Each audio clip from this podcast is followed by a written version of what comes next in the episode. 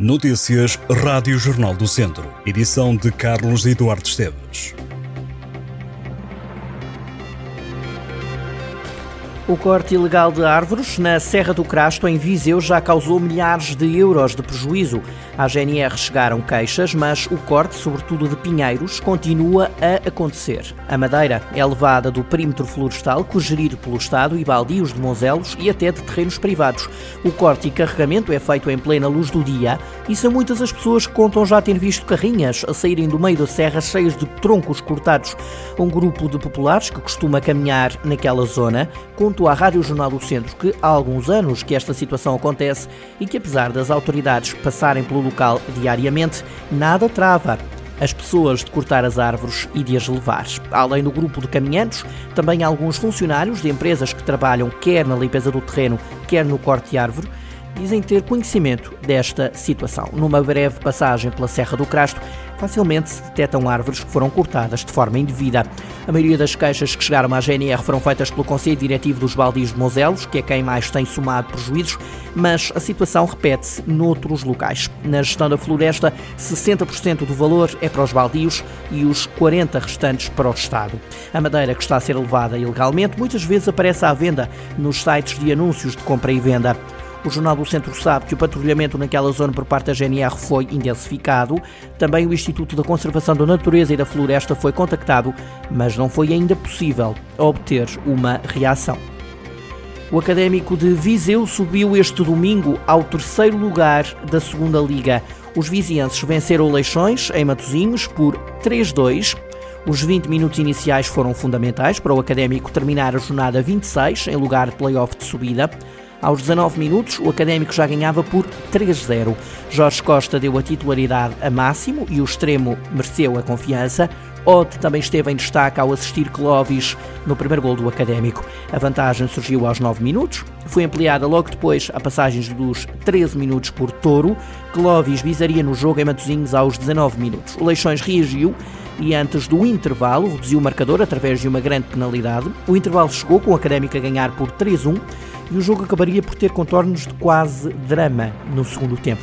Os segundos 45 minutos começaram equilibrados, mas terminaram com o Académico em aflição para segurar a vantagem.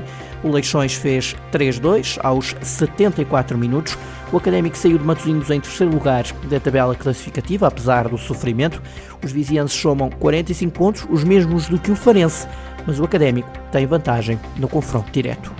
Já o Tondela teve que sofrer em Oliveira de Azemais para pontuar. Os comandados de Tosé Marreco empataram a zero contra a Oliveirense, mesmo a jogarem com 10 jogadores desde os 23 minutos. Pedro Augusto levou dois cartões amarelos quase de seguida e acabou expulso a meio da primeira parte. Desde aí até ao final do jogo, os Oriverdes conseguiram aguentar o nulo no marcador e trouxeram um ponto importante para casa. A primeira parte acabou por ser equilibrada, com a Oliveirense a procurar adaptar-se à vantagem numérica, mas o segundo tempo foi de luta para o Tondela, que resistiu às várias investidas do conjunto de Oliveira das Mais. Este nulo significa, portanto, um ponto somado na luta pela manutenção. A equipa de Tosé Marreco volta à ação no próximo sábado, às duas da tarde, na recepção a Leixões, naquela que será a jornada 27 da Segunda Liga. Ainda no futebol, o Mortágua ganhou ao Sintrense e saiu da zona de despromoção na Série C do Campeonato de Portugal. A equipa treinada por Rui Gomes venceu por 2-1 e está agora num dos lugares de salvação com mais dois pontos em relação à linha de água. Ao intervalo, o Mortágua já ganhava por 2-1 golos de João Paes e de Júnior.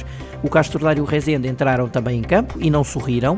Ambos os clubes avançaram para este jogo já a saber que estão despromovidos e que na próxima época vão jogar a divisão de honra. O Castro Dário recebeu e perdeu com o Beira-Mar por 1-0.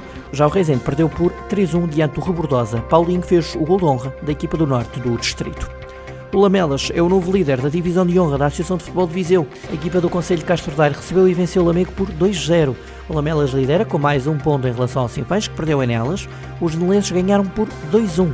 A vitória deixou nelas com 9 pontos, em penúltimo lugar.